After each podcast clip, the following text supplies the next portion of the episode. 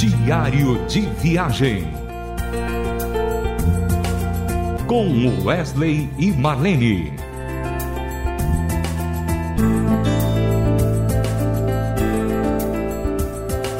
Olá, ouvintes da Rádio Transmundial. Vamos começar aqui mais um diário de viagem com Wesley e Marlene. Alegria, alegria poder estar novamente com todos vocês, ouvintes queridos.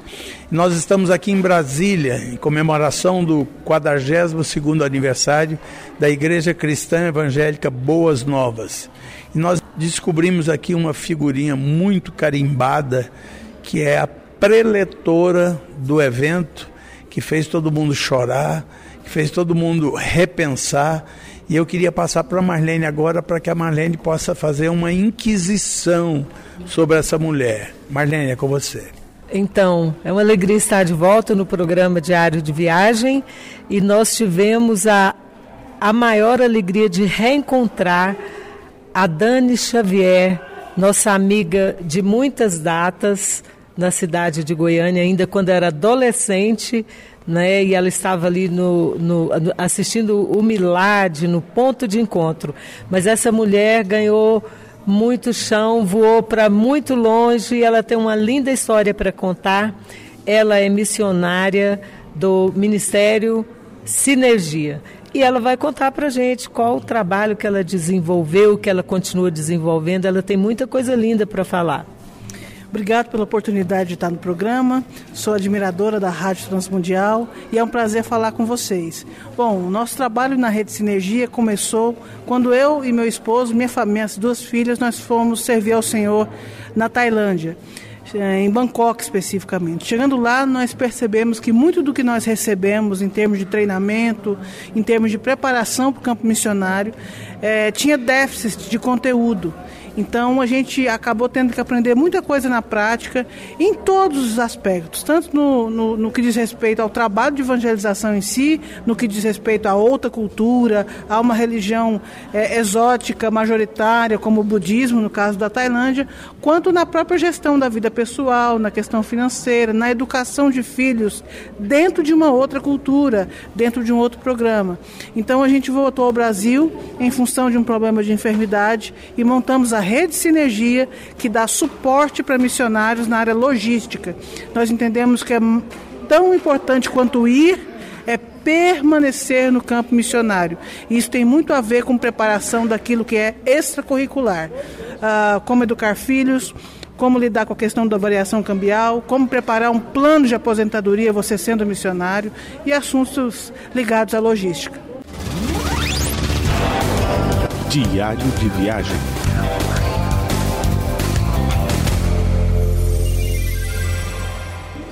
Muito bom. Olha, gente, você que está aí do outro lado nos ouvindo, a Dani Xavier, falou tanta coisa importante para nós relacionada a missões nesses três, nesses dois dias que estivemos aqui na comemoração do aniversário da Igreja Cristã Evangélica Boas Novas é, em Brasília, do pastor Marcelo, né? Dani, você comentou aqui de um, um trabalho muito é, especial que vocês estão desenvolvendo é sobre com surdos, né? É um trabalho diferenciado dos que eu já tinha ouvido falar. Explica um pouco mais sobre isso. Então, hoje nós temos no Brasil é, muito, bem mais do que 10 milhões de surdos, mas desses alguns tantos milhões, uma boa parte, a geração mais nova, ela foi alfabetizada em Libras, língua brasileira de sinais. Isso significa que o português, mesmo o português é, instrumental, é uma espécie de segunda língua para o surdo. Ele não pensa categoricamente com as ferramentas da nossa língua portuguesa. Ele é alfabetizado numa língua visual. E aí, quando a gente vê a Bíblia em português, versão, qualquer versão que seja, ela é para o surdo uma Bíblia numa língua estrangeira. Então a apreensão de conteúdo é muito limitada porque o português não é a primeira língua dele.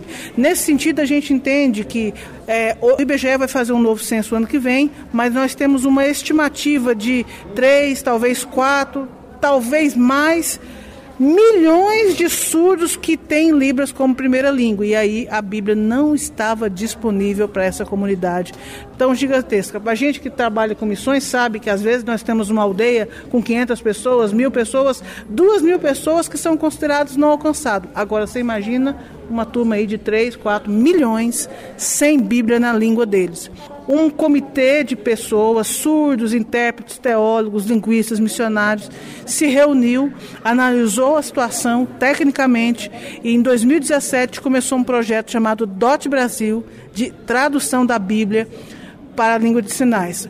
Só tinha um detalhe: ninguém tinha feito isso no mundo com uma qualidade técnica satisfatória, nem mesmo nos Estados Unidos. A gente precisou primeiro estruturar uma metodologia de tradução da Bíblia meu esposo colaborou muito com isso nesse sentido. E então depois começar a traduzir, mas aquele esquema do desenhista que começa a rabiscar, amassa o papel joga fora. Começa a rabiscar, amassa o papel joga fora. Foram três anos de ensaio, de laboratório, até chegar na metodologia. E hoje o DOT Brasil já entregou quatro livros inteiros. Um aplicativo está, está pronto, o, seu, o surdo tem a Bíblia na sua mão e tem ainda mais 62 livros pela frente.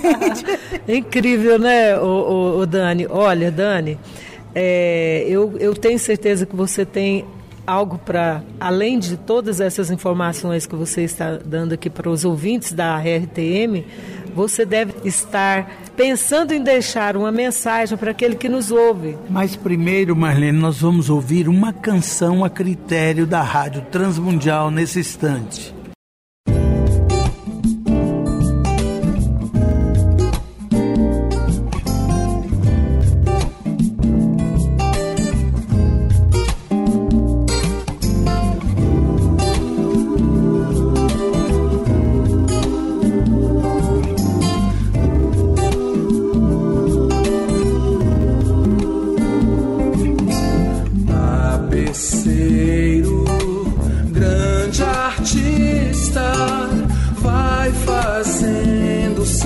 trabalho incansável, paciente no seu tear. Seu tear. Tá Tapeceiro.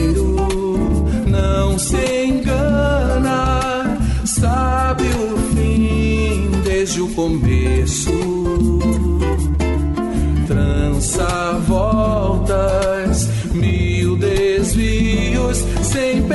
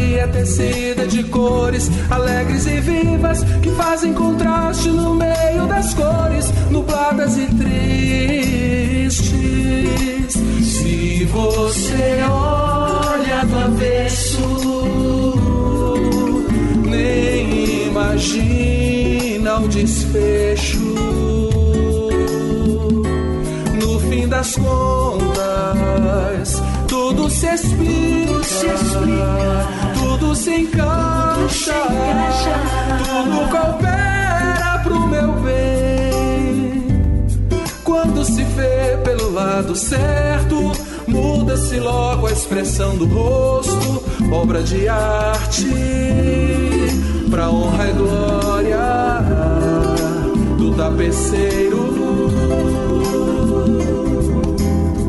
Minha vida é obra de tapeçaria, tecida de cores alegres e vivas que fazem contraste no meio das cores nubladas e tristes você olha do avesso, nem imagina o desfecho. Fim das contas, tudo se explica, tudo se encaixa, tudo coopera pro meu bem.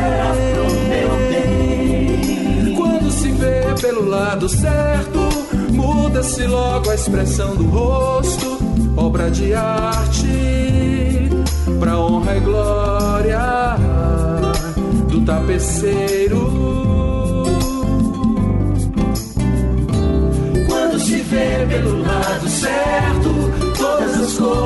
Minha vida significam a Jesus Cristo. O tapeceiro. tapeceiro. Tapeceiro.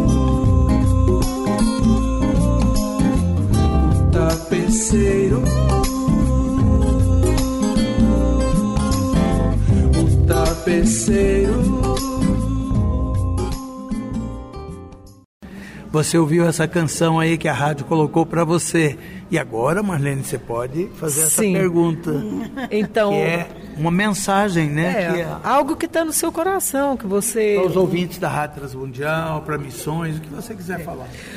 A Rádio Transmundial tem uma história missionária surpreendente. Ela entra com o Evangelho, né, atravessando paredes, nos lugares mais inusitados da Terra. A gente sabe das boas novas que vêm da, da, da Ásia, da África, dos trabalhos dessa organização tão especial. Eu creio que, inspirado nessas ondas de rádio, eu, não, eu vejo que a igreja brasileira precisa. A, ampliar sua capacidade de transmitir ondas de amor por nações que ainda não ouviram o Evangelho. E não são poucas. Nações que não existem igrejas fortes, não existem tradução da Bíblia, pouquíssimos são os obreiros para atuar no meio de milhões de pessoas não alcançadas. Então eu acredito que o papel da Rádio Transmundial é muito importante e quero deixar essa palavra, que a gente como igreja brasileira amplie nossas ondas de amor. Nós podemos enviar mais e melhor, nós podemos amar mais e melhor, nós podemos sustentar mais e melhor, nós podemos fazer uma logística de envio que não massacre tanto o missionário. É possível ir além do que temos feito. Então, que a Rádio Transmundial e os ouvintes agora possam ser parte dessa história nova que pode e precisa ser escrita por todos nós brasileiros. Querido ouvinte, assim nós estamos terminando o nosso diário de viagem com Wesley e Marlene. Um grande abraço a todos vocês e até o próximo programa. Diário de Viagem. Com Wesley e Marlene. Mais uma realização transmundial.